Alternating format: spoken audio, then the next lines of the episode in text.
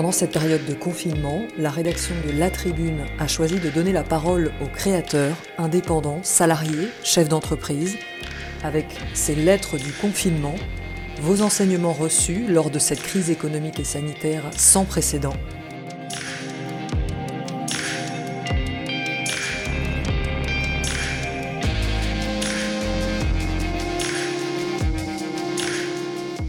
Aujourd'hui, Stéphanie Flachet, consultante en stratégie de la transformation, dans notre newsletter de midi.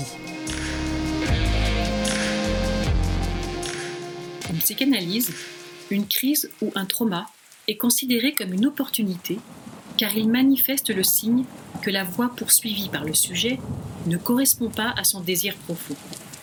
Le trauma permet alors de sortir d'une boucle dans laquelle on réalise que la souffrance provenait avant tout des efforts produits pour conserver l'ancien mode de fonctionnement. De même, l'approche systémique considère qu'un système génère une crise quand il a besoin de changer d'homéostasie, c'est-à-dire d'équilibre. Un autre fonctionnement est alors possible.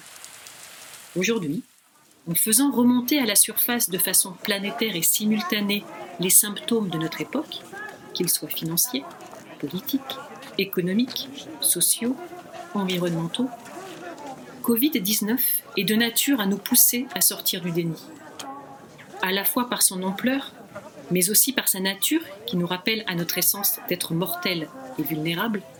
Cette crise est de nature existentielle. Elle est en mesure de provoquer des transformations dans nos représentations et nos comportements. Mais l'effet du choc que provoque cette pandémie sera-t-il suffisamment profond nous engager dans une logique de transformation Aurons-nous la conscience collective pour traverser les étapes connues du changement? Le choc, le déni, la colère, la peur, la tristesse, l'acceptation, le pardon, pour aller enfin vers un système plus mature.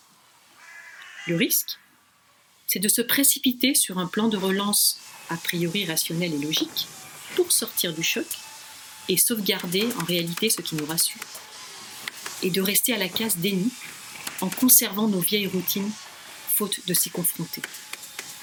Dans l'urgence, le risque est de fantasmer une relance sur des bases vérolées, c'est-à-dire essentiellement autour d'enjeux d'argent et de moyens, contre lesquels il nous sera d'autant plus dur de lutter que nous serons nombreux concernés par la perte de revenus et la perte de sécurité.